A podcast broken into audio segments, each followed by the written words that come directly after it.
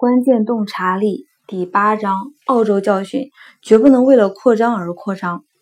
我不想在自己的墓碑上刻上鲍勃·利夫在澳大利亚开了五家分公司，因为在澳洲开五家分公司无异于娶五房姨太太。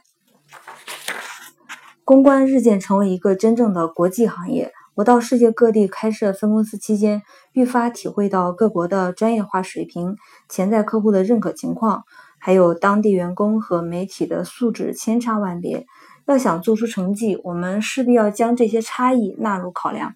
但不论哪个国家或地区，我始终认为关键在于观念管理。